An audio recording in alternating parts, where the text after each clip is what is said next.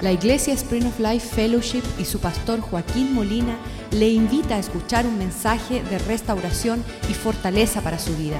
Sea parte de la visión Cambiando el Mundo.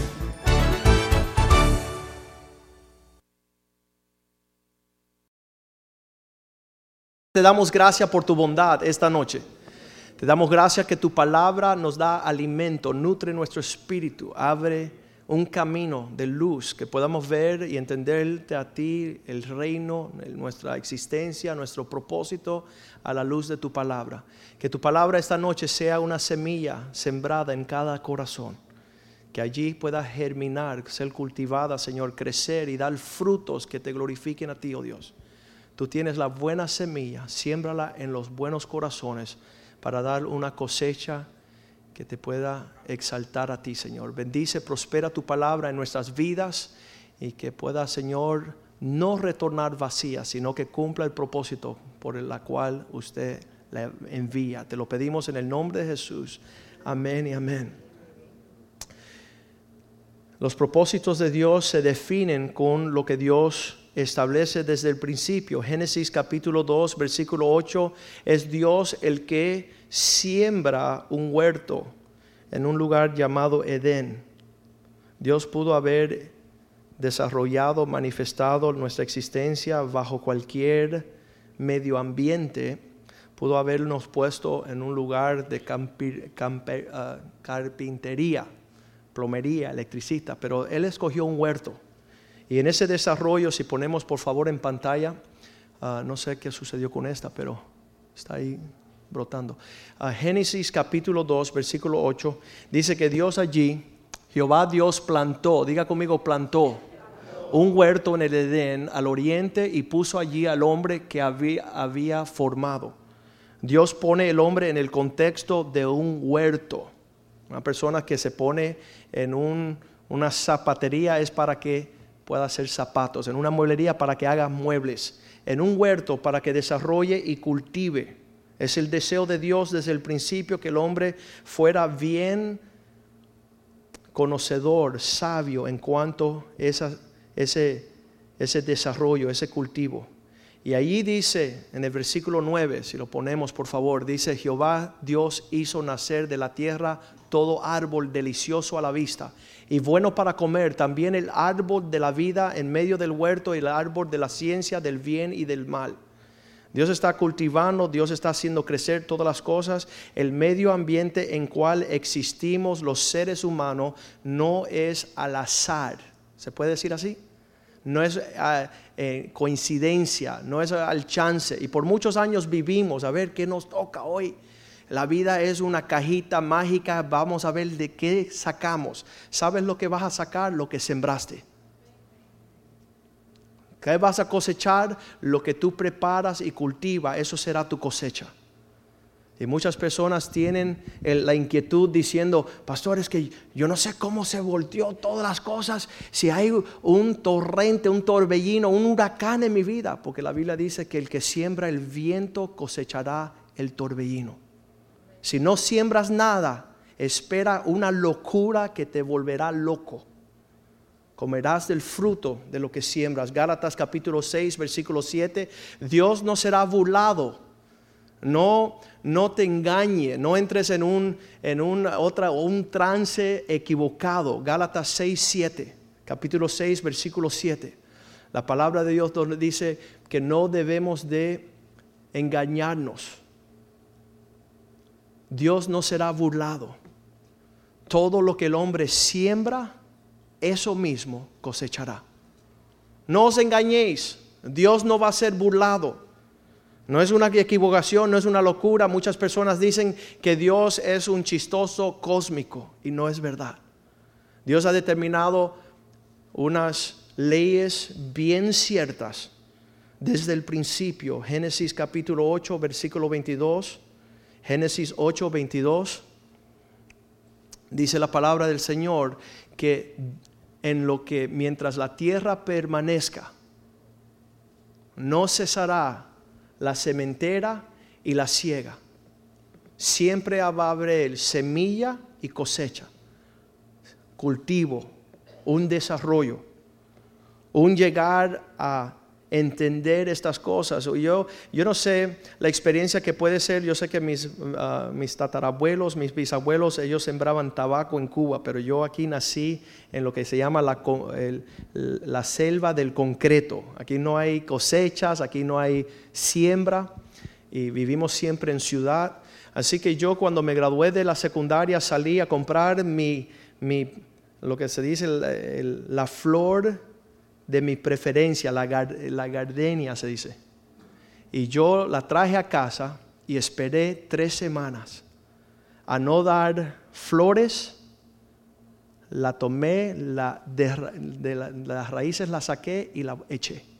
Me puse bravo, molesto, porque no me daba flores si yo quería oler. Y Dios me reprendió porque ya yo estaba leyendo la Biblia, dice que todo árbol da fruto en su tiempo. Entonces yo me adelanté y muchas veces nos frustramos porque no es el tiempo de cosechar, no es el, es el tiempo de, de quizás sembrar, el tiempo de quizás laborar la tierra. La obra de las cosechas, la obra de cultivar, la obra de sembrar, todo requiere un esfuerzo del labrador. Y él le dijo al hombre que él tenía que labrar la tierra en ese sentido, guardar el huerto, desarrollarlo. Que él bendijo el hombre, él dijo, sé fructífero, crece, y uh, la, tierra.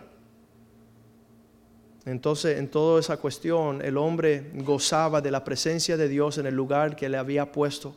Génesis capítulo 3, versículo 8 decía que cada tarde ser Dios llegaba a pasearse por el huerto con el hombre y olía la fragancia, disfrutaba de los árboles, todo lo que el hombre estaba haciendo. Y ese día oyeron la voz de Dios que paseaba en el huerto, el aire del día, y el hombre y la mujer se escondieron de la presencia del Señor.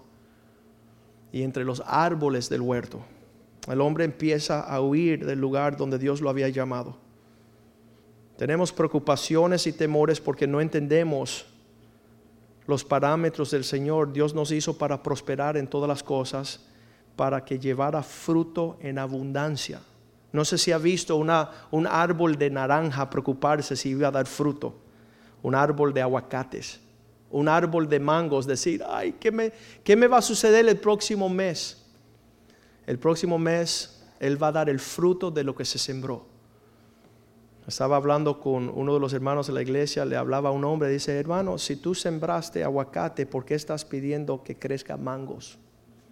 Si tú sembraste infidelidad, ¿por qué quieres cosechar fidelidad? Si tú no honraste, no sembraste honra, ¿por qué vas a cosechar honra? Dios quiere que el hombre conozca este principio. Malaquías capítulo 3, versículo 12, todas las naciones os llamará bendito, serán una tierra llena de delicia, una tierra deseable. Todas las naciones verán sus vidas y vaya a brotar la manifestación de la gloria del Señor si es que siembra la buena semilla. Ahí va a ver la expresión, las personas miran nuestras vidas y dicen, wow, qué rico, qué sabroso. Mira los frutos, mira las flores, mira la fragancia. Dios quiere que caminemos en esto, en cantar de cantares. Le dice el hombre a la mujer, he llegado a mi huerto y quiero que se desprenda de ese huerto quién es mi relación matrimonial, qué es mi relación en el hogar, toda la fragancia de labor de lo que yo he sembrado. Cantar de Cantares capítulo 4 versículo 12 dice la palabra del Señor, huerto eres hermana mía Esposa mía, tú eres una fuente cerrada, fuente sellada. Tus renuevos, versículo 13, son paraísos de granados, de fruto suave, de flores de angelnia, de nardo, nardo y azafrán, caña aromática, canela con todos los árboles de incienso. Dice mirra, aloes, con todas las principales especias aromáticas, fuente de huertos, pozo de aguas vivas que corren del Líbano. Levántate, Aquilón, viento del norte. Ven austro, viento del sur. Soplar en este mi huerto y despréndase sus aromas. Venga su amado a su huerto y coma de su dulce fruta. Sí, pero tengo en casa resentimiento, amargura, espinas, abrojos, hierba mala, todo tipo de amargura. No hay especies aromáticas, hay, el olor malo de lo podrido, de aguas estancadas. ¿Sabes lo que veo allí? Uno que no está labrando la tierra, uno que no está cultivando fruto, semilla. Dios ha prometido, si sigue y dice capítulo 5, versículo 1, yo vine a mi huerto, oh hermana, esposa mía, para recoger mirra y aromas. He comido cosas dulces como panal y como cosa de miel, vino y leche he bebido. He disfrutado mi labor. Cuando yo veo amargura, resentimiento, falta de perdón, veo una tierra desolada. ¿Qué es lo opuesto del cultivar? El desierto. Dios siempre dice un pueblo alejado de mí, un pueblo que está extraño a mi dirección será un desierto desolado con abrojos, con cizaña y algo que se llama retamo. ¿Quién conoce el árbol del retamo? Retama. La única vez que he visto cuando vivíamos en Texas, que en el desierto pasaba unos árboles así, sin raíces, diga conmigo, sin raíces y sin fruto y sin hojas. Y solo iban donde estaba soplando el viento. No tenían destino ni dirección. ¿Por qué? Porque no estaban plantados. No estaban ah, ah, sembrados. No tenían dónde crecer y desarrollar. Y muchas personas andan en desiertos. Muchas personas me dicen, pastor, mi vida es un relajo. Y digo, no, no es un relajo, es una retama. No tienes dónde depositar tus raíces. No tienes dónde crecer, dónde desarrollarte. El Salmo 92, versículo 13 te dice el secreto del florecer en abundancia. Aquellos que son sembrados en la casa de Dios florecerán aquellos que finalmente encuentran un lugar donde echar raíces para que puedan florecer y manifestar la gloria de Dios en la tierra. Su matrimonio, sus hijos, sus nietos, sus finanzas, su salud mental, sus prácticas matrimoniales, familiares, aún la intimidad del lecho matrimonial. Usted puede desarrollar allí un torbellino loco o puedes cultivar una relación en presencia del Señor hermoso. Le doy gracias a haber conocido al Señor a los 16 años y que lo primero que me enseñó el Señor para la prosperidad y para el bienestar de mi vida fue el Salmo número uno. Bienaventurado el hombre que medita en la ley del Señor día y noche, será como un árbol plantado junto a las aguas. Salmo 1. Ahí empecé yo a crecer, raíces en la casa de Dios. Bienaventurado el varón que no anda en consejos de los malos, ni estuvo en caminos de pecadores, ni se sienta en sillas de aquellos que se burlan de estas verdades, sino que su meditación es en la ley del Señor, su delicia día y noche. Versículo 3, será como un árbol plantado junto a la corriente de aguas que da su fruto en su tiempo, su hoja no cae. Todo lo que hace florece todo lo que hace prosperará. Me pongo bravo, me voy. Empieza el desierto, empieza la desolación, empieza a secarse de raíz, empieza el retamo a volar en el viento. La Biblia lo compara como rebeldía. Aquel hombre que se levanta, aquel hombre que decide dejar de caminar con el Señor, me encanta la vida del rey David en 2 de Samuel capítulo 23, donde él dice, los rebeldes serán árboles secos. Vamos a leerlo bien rapidito. 2 de Samuel 23, Voy a darle los versículos ahorita bien rapidito.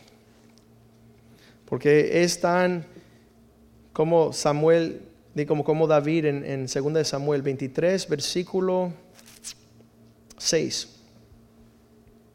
David tenía el latido del corazón de Dios y dice, los impíos serán rebeldes como espinos. Serán arrancados porque nadie puede tomarlos por las manos y guiarles en la dirección. No puedes uno podar el árbol rebelde. No se deja tocar, no se deja enseñar, no se deja instruir, no se deja tocar. La mano habla de la autoridad, habla de la obediencia a la palabra del Señor. Y es importante saber que Dios quiere que nosotros florezcamos. Éxodo capítulo 3, versículo 8, Él dice, vengo a rescatarles, Éxodo 3, 8, vengo a rescatarles eh, del poder de Egipto, de los egipcios, para guiarles a una tierra fuera, sacarles de aquella tierra a una tierra buena y amplia, ancha, una tierra que fluye con leche y miel a lugares de, donde están rodeados las tribus de este mundo. Dios tiene ya el lugar si te dejas dirigir. En el medio de, de cosas feroces, Dios tiene un fluir. El, el, símbolo nacional de Israel son dos hombres. Si tú vas a Israel, ellos tienen un símbolo nacional que significa quién, aquellos que ellos se identifican con estos. Dos hombres, uno adelante con un palo así, atrás, uno atrás, con el mismo palo aguantado, y en el medio un gran racimo de uvas. Las uvas a tamaños de toronjas. Ese es el símbolo nacional de Israel. Dos hombres trayendo un racimo. Si vas a Publix vas a poder coger un racimo así. Y, las uvas son así bien chiquitas. Pero nosotros ni esas uvas gozamos, sino pasas.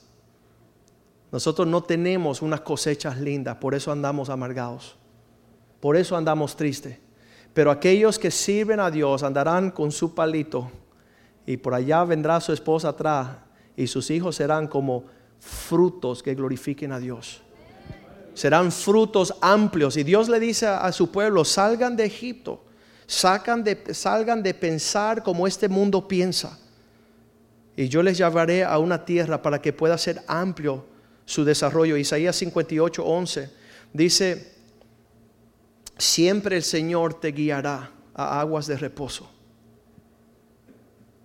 Te pastoreará por siempre y en la sequía saciará tu alma, dará vigor, fuerza a tus huesos. Serás como un huerto de riego, como manantial de aguas cuyas aguas nunca faltan.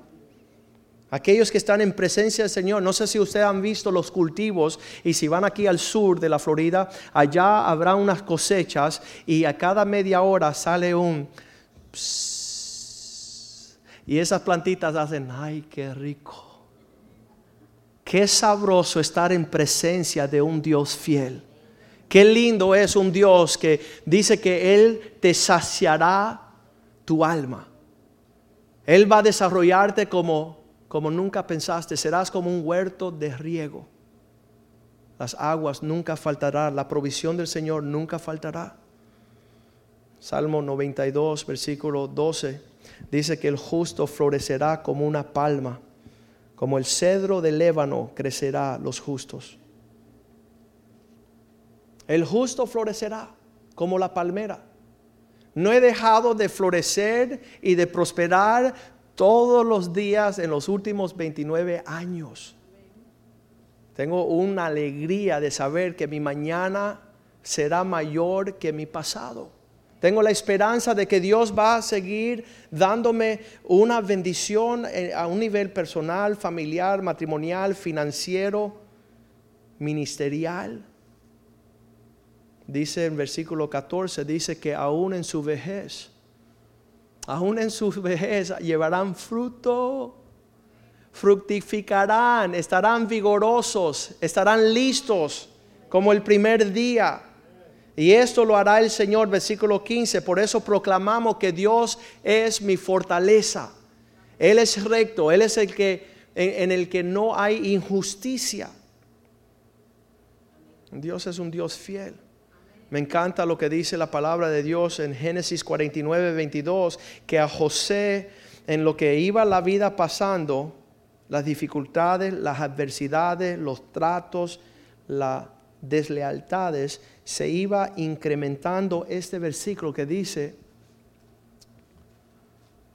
Génesis 49, 22, José es rama fructífera, rama fructífera junto a una fuente cuyos vástagos, significa sus, sus alcances, se extienden sobre el muro. ¿Qué serás tú en los días que han de venir? Si estás sembrado en la casa del Señor, si estás plantado en los propósitos de Dios, vas a florecer, vas a fructificar. Tus ramas serán, van por encima de lo que piensas. Jeremías 17, 7 dice, bienaventurado el hombre que pone su confianza en el Señor él se está inclinando, no está desconfiando del Señor. Él se confía más y más cada día en el camino del Señor. Y dice, bendito el varón que confía en Dios, cuya confianza permanece en Dios. Versículo 8. Porque será como árbol plantado junto a las aguas, que junto a la corriente echará raíces y no verá cuándo viene el calor, sino que su hoja estará verde y en el año de sequía no se fatigará, ni dejará de dar fruto. No sé dónde estás sembrado tú, ni lo que te dice los periódicos, el radio, los partidos políticos, el gobierno, pero rige tu vida por la casa del Señor, por la palabra de Dios, por las verdades de Dios. Salmo 52, versículo 8, David decía, yo soy como un olivo que voy a florecer. Ya yo me he dado el propósito, ya me diste la clave yo estoy como olivo verde en la casa de Dios. En la misericordia de Dios confiaré eternamente y para siempre. Una decisión tomada.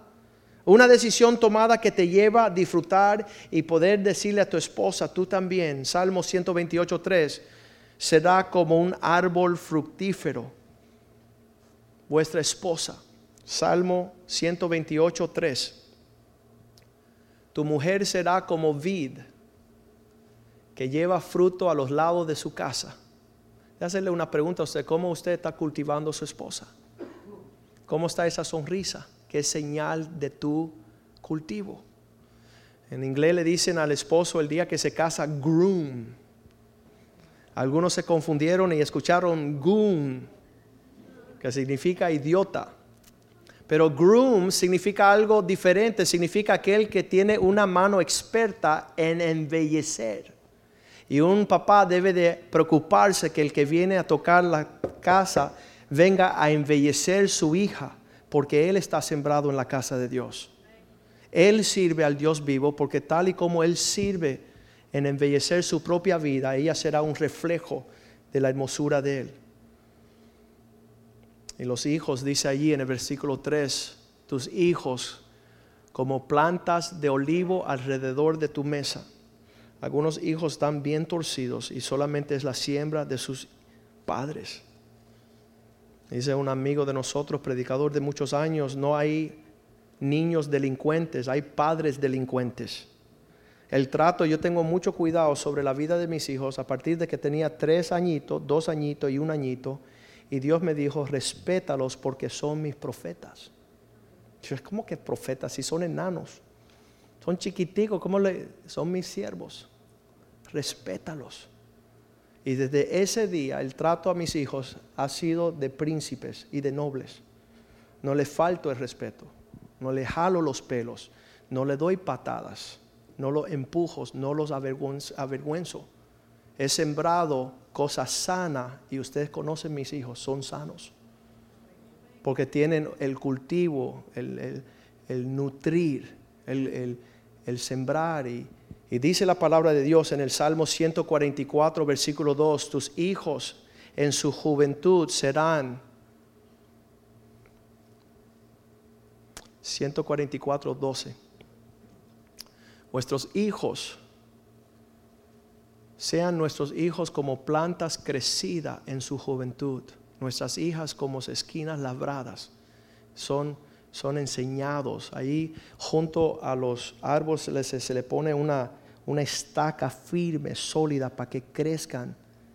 Y yo le digo siempre a mis amigos que conozco por ahí, mis, hijos son, son palmas reales, son rectos, son muchachos sanos, andan en la verdad, en la justicia, la bondad del Señor, no son religiosos.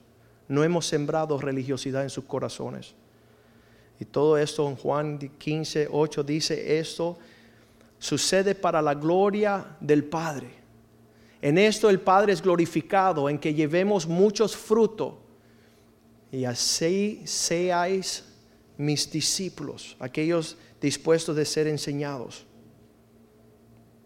Juan 15, 1 dice que yo soy la vid verdadera, mi Padre es el labrador.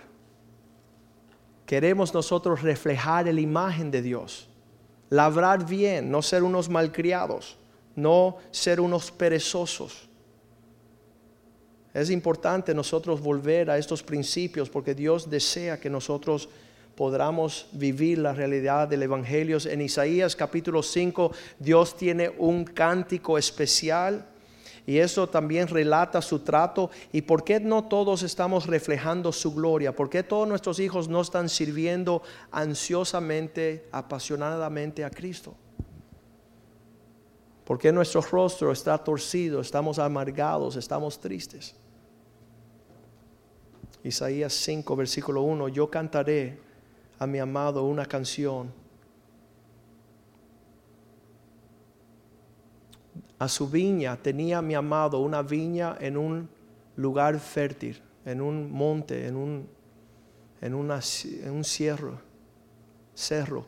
Versículo 2 dice la palabra de Dios que él le había cercado y sacado las piedras y plantado allí vides escogidas. Eso comienza con una semilla. Hay la forma de escoger una mejor semilla. A veces cuando estoy hablando con mi esposa digo, no siembro eso.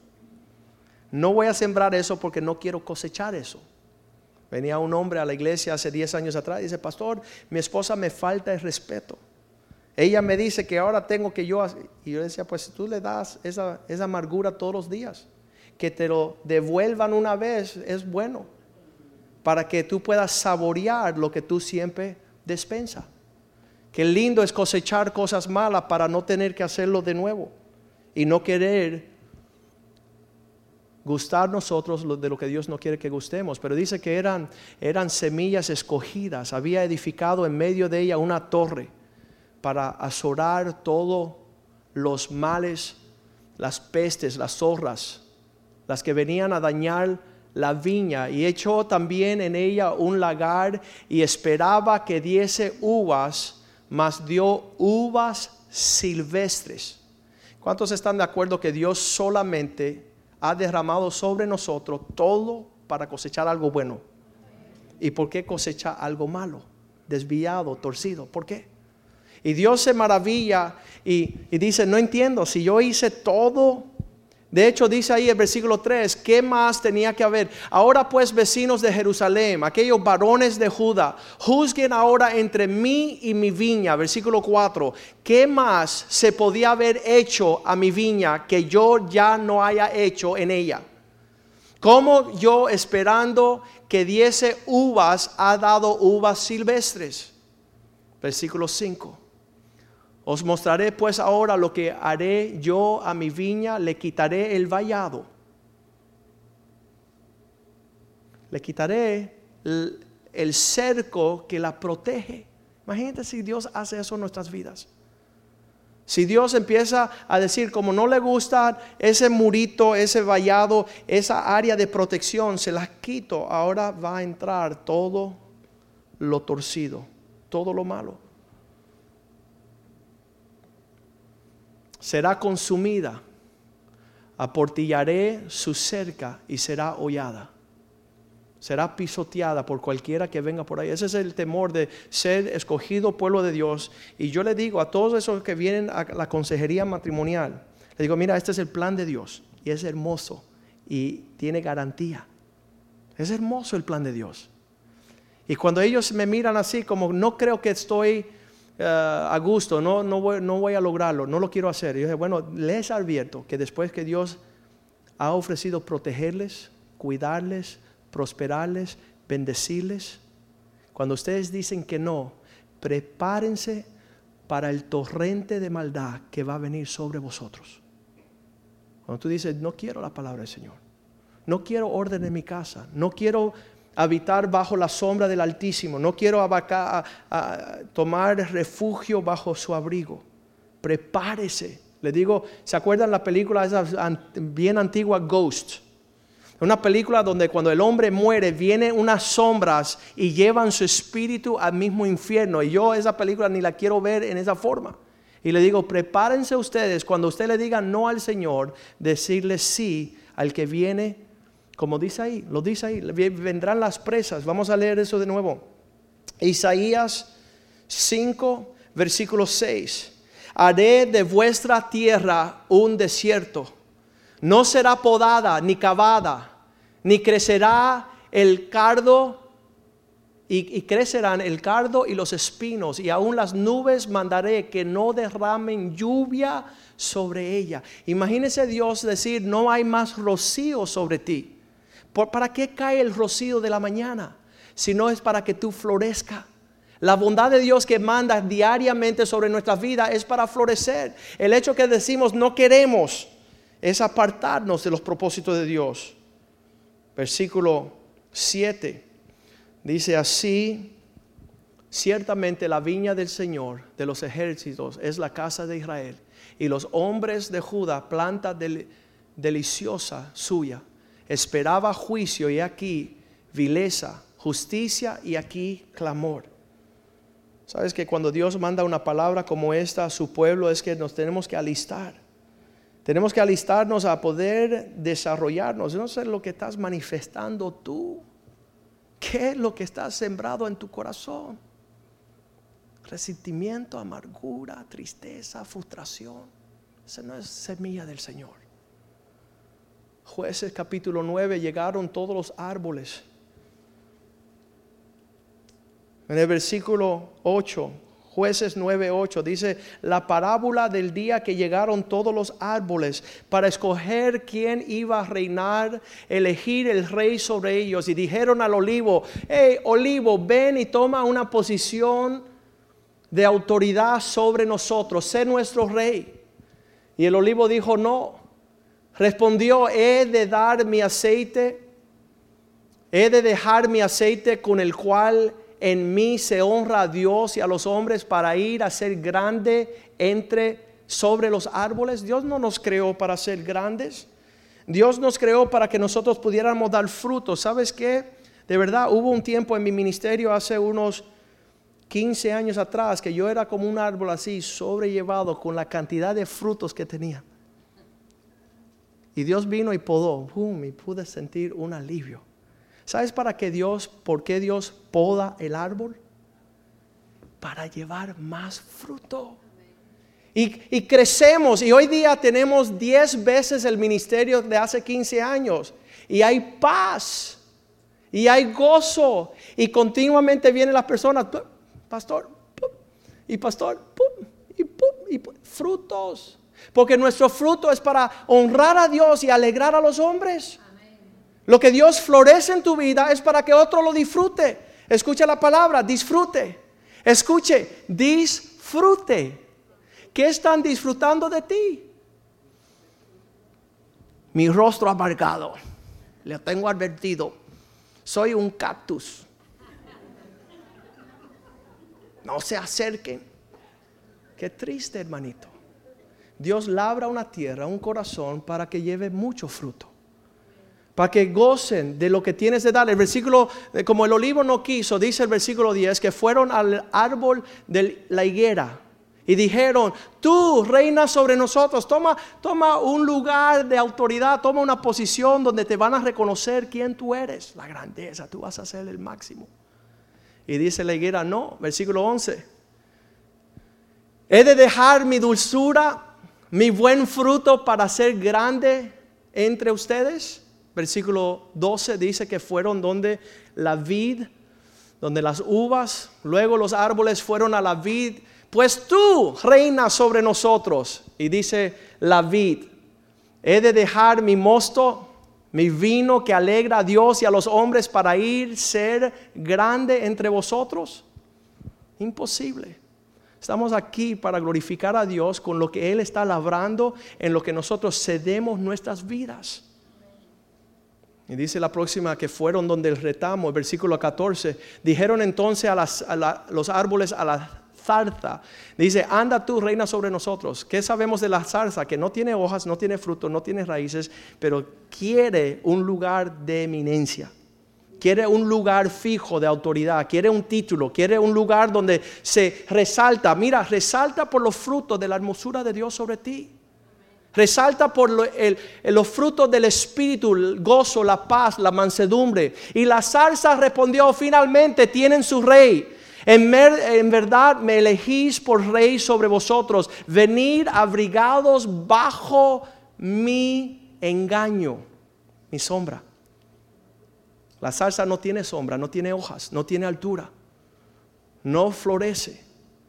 Y si no, que venga fuego de la zarza y los devores a los cedros del Líbano. Sabes que esta noche Dios quiere que usted sepa que usted es lo que dice Pablo, el huerto del Señor. Hebreos capítulo 6, versículo 7 dice que desde el cielo cae agua sobre la tierra. Cada vez que han llegado aquí a la casa de Dios, cada vez que tienen comunión, cada vez que Dios tiene eh, la misericordia de rociarnos con su presencia. Dice, y crecía la palabra del Señor. No, ese es Hechos. Necesitamos Hebreos 6.7. Hebreos 6.7 dice así. Porque la tierra que bebe la lluvia, que muchas veces cae sobre ella, produce hierba provechosa. Diga provechosa. Aquellos por las cuales es labrada y así, siendo labrada, dando fruto, recibe bendición de Dios. Pero ¿qué dice el versículo 8?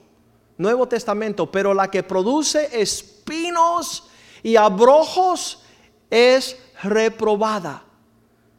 Está casi por ser maldecida y su fin es ser echada fuera para ser quemada. No hay cosechas de espinos en el reino. Los, espinos se queman. Los espinos, los abrojos no son el fruto que Dios busca. La labranza se trata del hombre diligente, el hombre trabajador, el hombre que cultiva estos frutos.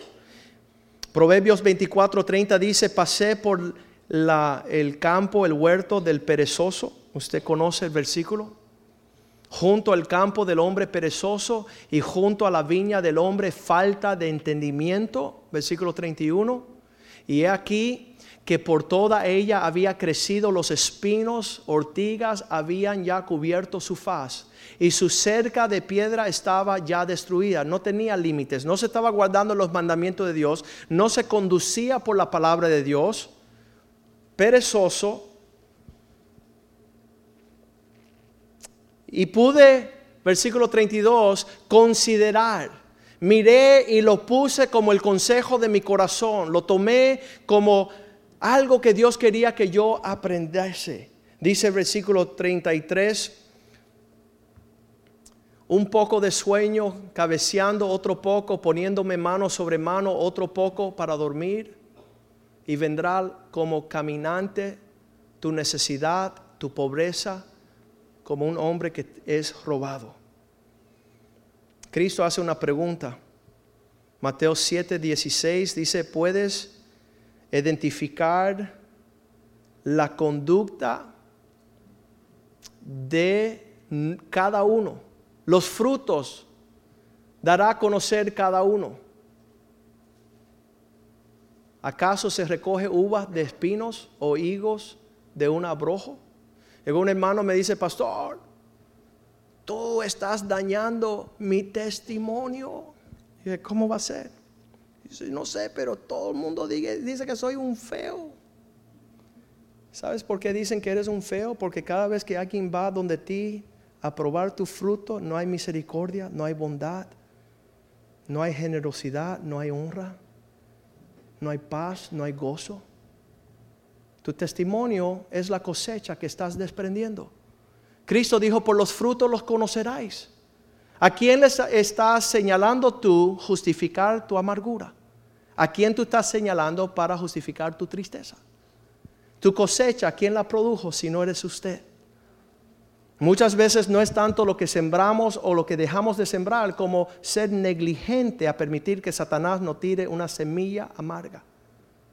Una semilla que tuerce nuestro parecer, una semilla de pornografía, de inmoralidad, de ira, de contienda, de ofensa.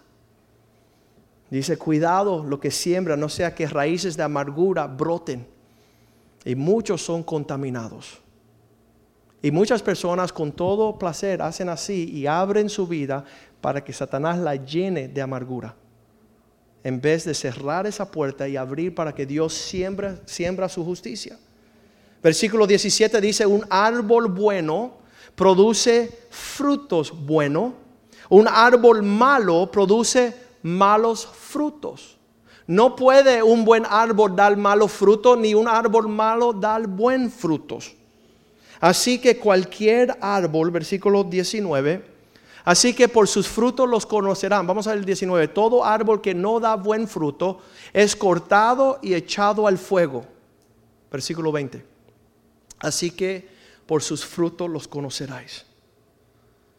Sabes que si vamos a tener la manifestación de la gloria de Dios, Juan capítulo 12, versículo 24 dice, en verdad os digo que a menos que el grano de trigo cae en la tierra y muera, quedará solo.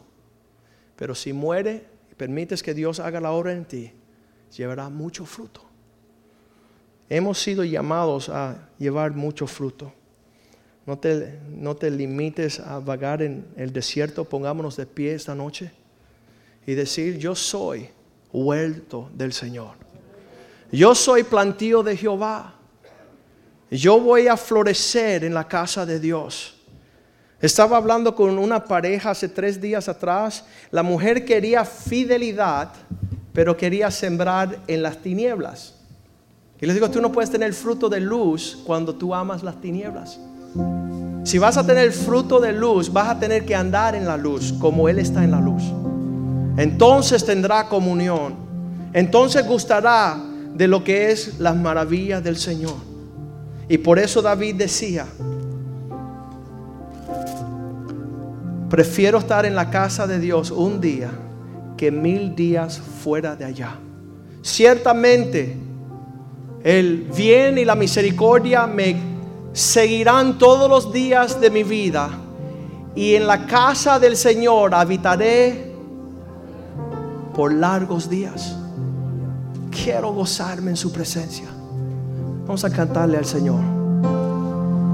Que venga el rocío del Señor sobre ti esta noche. Dios manda lluvia.